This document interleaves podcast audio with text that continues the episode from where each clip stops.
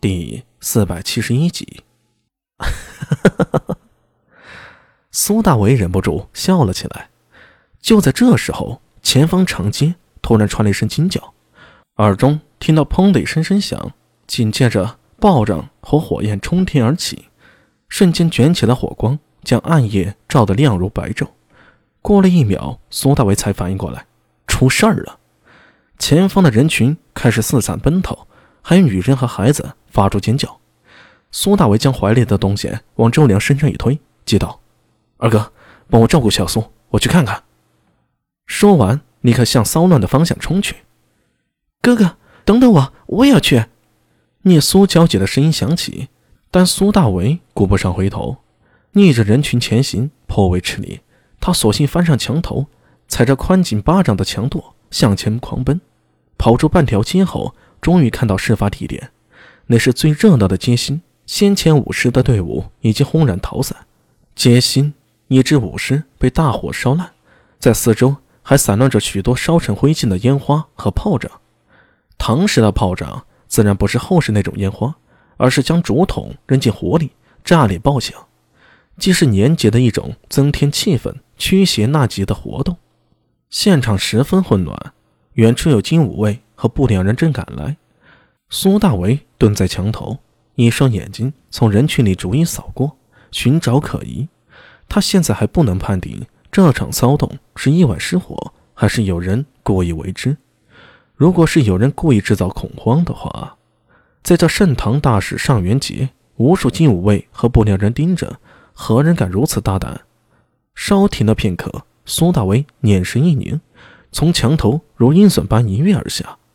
一名身材魁梧的黑衣人，头戴方向式鬼面，内下携着一个哭闹不休的孩童，混在人群里往外逃去。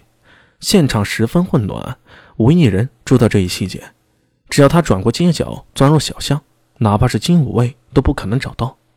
就在黑衣人心中窃喜时，突然感觉头上传来破风之声，抬头一看，一大片阴影离空扑下。黑衣人怪叫一声，向前扑出。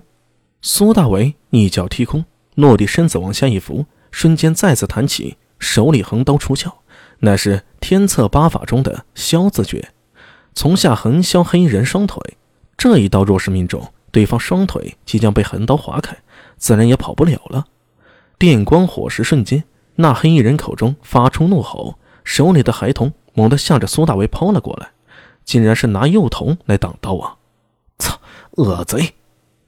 苏大为不由得破口大骂，强行改变刀势，改削为挑，刀锋险之又险的从孩子身边擦过，左手一捞，将那孩子抓在手里，手上一股大力传来，苏大为脚下连踏，使出九宫步，把来历给画去了，连退了三步，总算把那小孩给接住。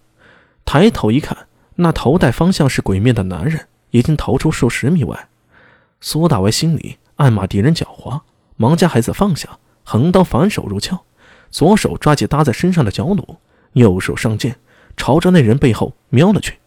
只是经过这一耽搁呀，对方早已钻入人群了。如此混乱局面，要是射箭，只怕会伤及无辜啊！哎，阿米！耳中听到熟悉的喊声，一队精武卫匆匆跑过来，带队的正是尉迟宝林。阿米，刚才出了什么事儿？我也想知道。苏大为将脚弩收起。我正陪着二哥和小苏赏灯呢，这边发生混乱，我赶过来就看到有一个黑衣人挟持这个孩子。好大胆的贼人，居然敢在上元节偷孩童！尉迟宝林和一帮金武卫人人大怒，就算没真的把孩子偷走，但是引起这么大的乱子，巡夜的金武卫少不得受到上官一番斥责。苏大为低头。看了一眼自己救下的孩子，看年纪啊，最多不过两三岁的样子，站着都有些摇摇晃晃的。此时孩子眼中透着胆怯惊惧，拉着苏大伟的衣角，小脸煞白，看样子啊，被刚才的事儿吓坏了。雨辰，你去帮着找找这孩子的家人，我去追一下看看，还能不能找到那贼人。我们上哪去找啊？呃，要不把这孩子先送去县衙？几名金吾卫七嘴八舌的说道。